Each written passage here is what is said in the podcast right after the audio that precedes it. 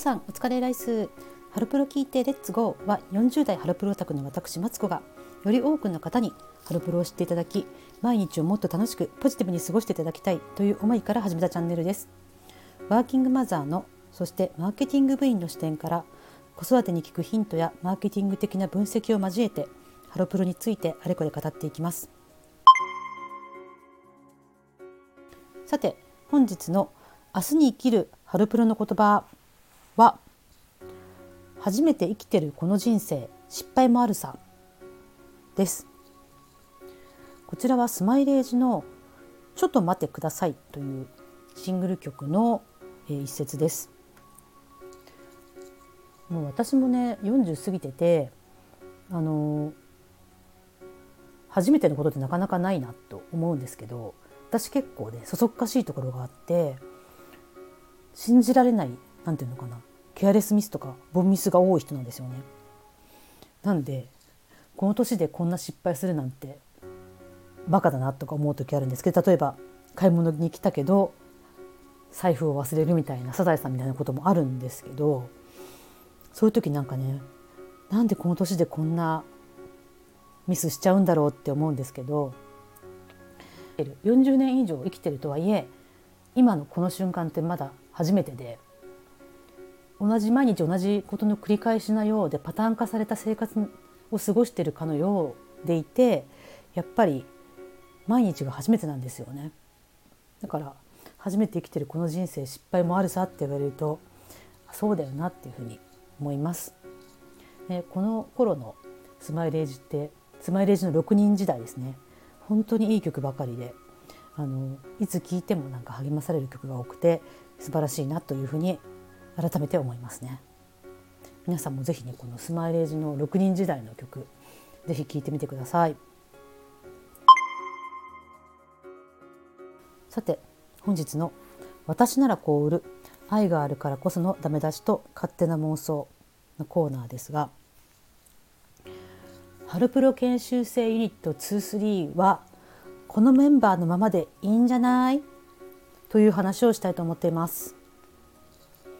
皆さんハロプロ研修生ユニット23、えー、昨年結成されたわけですけれども、えー、5人のね今メンバーで活動しています。まだねグループ名とかないですしいつデビューするかとかも分かんないんですけれどもあの去年の夏ぐらいですかねデビューに向けて、えっと、この5人で、えー、動き始める活動を始めるっていうアナウンスがされて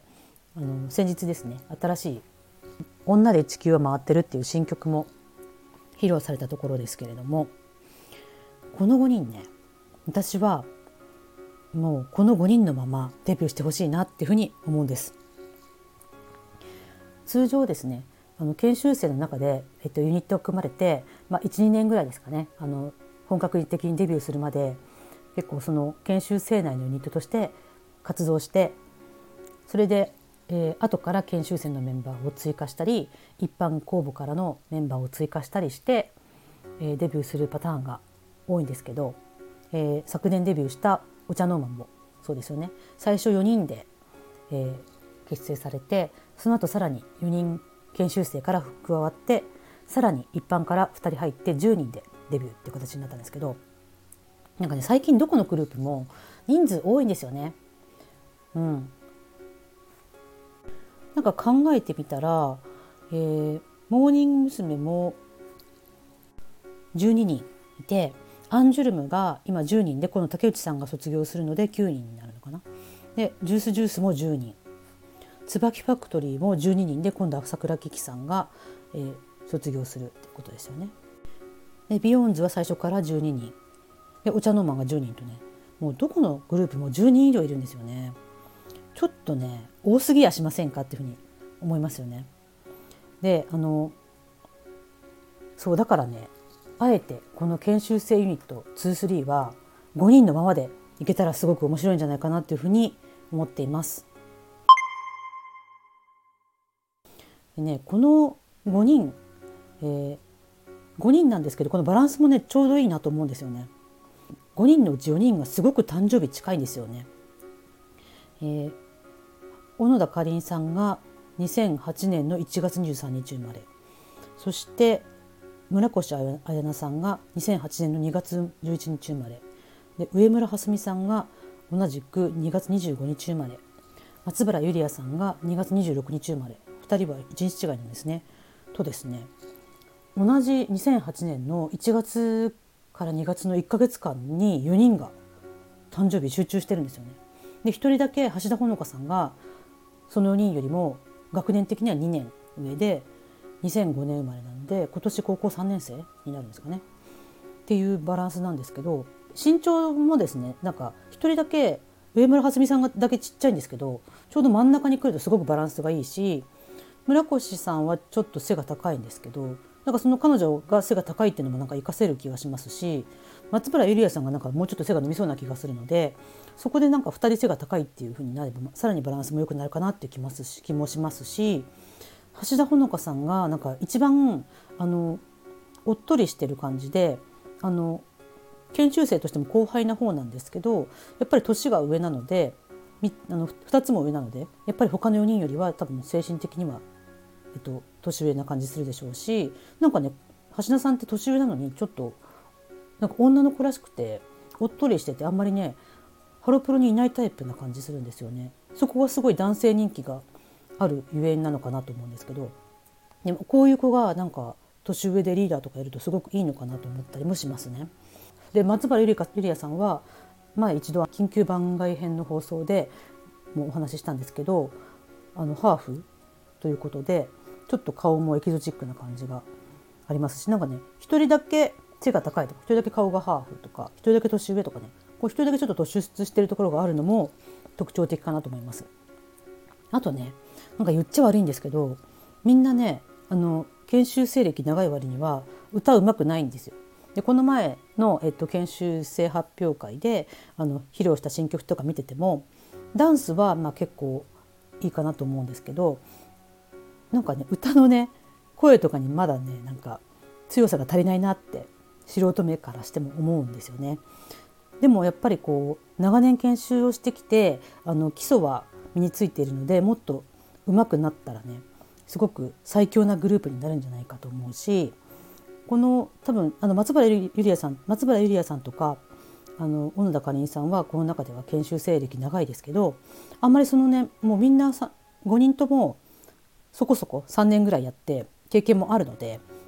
その中のかあんまりこう先輩後輩関係みたいなのはそんなに感じないのでこのままね行ったらすごく面白いんじゃないかなっていうふうに思いました。なんでまあ来年ぐらいにデビューするんであれば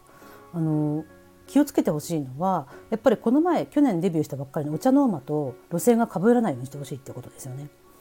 でなんかお茶の間も結局10人になってなんかこう元気で日本を盛り上げるんだみたいな感じの曲が多いのでそっち系じゃなくてねやっぱりなんかこの等身大のせっかく年も近いしなんかあの仲が良さそうなね5人が揃ってるのでなんか昔の初期のスマイレージ4人の頃のスマイレージとかジュースジュースの初期の頃みたいにああいうね高校生ぐらいの女の子の恋愛みたいなものをあの等身大に歌ったような曲とかそういう曲をね中心に歌ってもらってただの表現力っていうのはちょっと足りないかもしれないんですけどそういったところもねあのこの5人っていうキャラクターをうまく立たせながらあの彼女たちが歌ってるっていうことに意味を持たせながらやるとなんかね正統派なアイドルって感じですごく良くなると思うんですよね。でなんかずっと活用活動を続けていけばキュートみたいにが5人の個性ももっと際立っていくしその彼女たちがこう高校生になって、まあ、18歳20歳とかなっていって成長していく過程もファンも見守れて本当に綺麗になっていくっていうところもね見れそうな気がするので、うん、この5人はもう加入とかさせないでこのままでいってほしいというふうに思います。いかがでしたでしょうか、うん、だから研修生自体まだ人数少ないから、うん、あんまりここのユニットに人数を増やすというよりはこの5人がね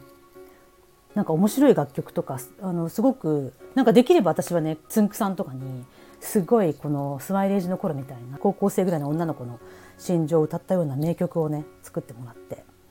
あのこれぞハロプロって感じでデビューしてもらえたらなっていうふうに思う思います。なんかね、うん、ちょっとあとですねこの5人あの舞台とかも経験していてあの研修生歴も長かったりして小野田かりんさんとかも舞台を結構もともとやっていたっていうこともあるのでこの5人はねなんか歌だけじゃなくて演劇もやれるグループになったらいいかなというふうに思いますね。最近あのもうビヨンズぐらいしか舞台ってやってなくてあのお芝居のスキルを磨く機会ってなかなかないと思うんですけどせっかくせっかくこの5人は研修生研修生時代に結構舞台の経験も踏んでいるのであの歌と同時にそ演技っていうところもできたらなというふうに勝手に思っています。これからまた多分他のグループ既存のグループも何かしら卒業加入とかの動きもあるかもしれないしまたねちょっと楽しみになってきましたね。はい、ぜひこの研修生ユニット23はなんか売れてほしいなというふうに思います。さて3月がもうこれで終わりましたけれども、えー、私2月から始めて約2ヶ月、えー、月に16本週4回かける8週で32回放送してきたわけですけどちょっとですね来月以降この放送のペースをですね半分に落としたいと思っています。そしてですね来週はちょっとあの週初めに家族で旅行に行ったりすることもあるので1週間お休みをいただきたいと思います。ちょっとね年度初めでバタバタしてるっていうこともありますので。なので4月の2週目からは、えー、これまで通り4つのテーマ4つのコーナーを、えー、順番に回していくという形は変えずに、えー、週2回の放送なんで2週間でちょうど、えー、4つのコーナーが終わるみたいな形で放送していきたいと考えています。ですが、えー、他のスタイフを配信されている方やリスナーの方と一緒に、えっと、コラボ放送とか、えー、他の方の放送にゲストで呼んでいただくとかなんかそういったこともちょっとしてみたいなと思っているので何かそういったコラボとかのお話がありましたらご興味ある方いらっしゃいましたらお気軽にお声かけください。えっとね、あのテーマは全然ハロプロとか育児とかマーケティングとか全然関係ないことでも構いませんので何か私とお話しされてみたい方とかいらっしゃいましたらぜひぜひコメントとかいただければと思います。で来週1週間はちょっとお休みいただきますけど今週末私、えー、ひなフェスに行きますし5月にはビヨンズの武道館にも行けることになりましたのでまた新しい情報なども、えー、お持ちして楽しい放送にしていきたいと思っています。さて今日でね年度末ですね。今日でね職場とか学校とか保育園とか最後っていう方もいらっしゃるかもしれませんけれども明日から新年度頼まっていきましょう。バイバーイ。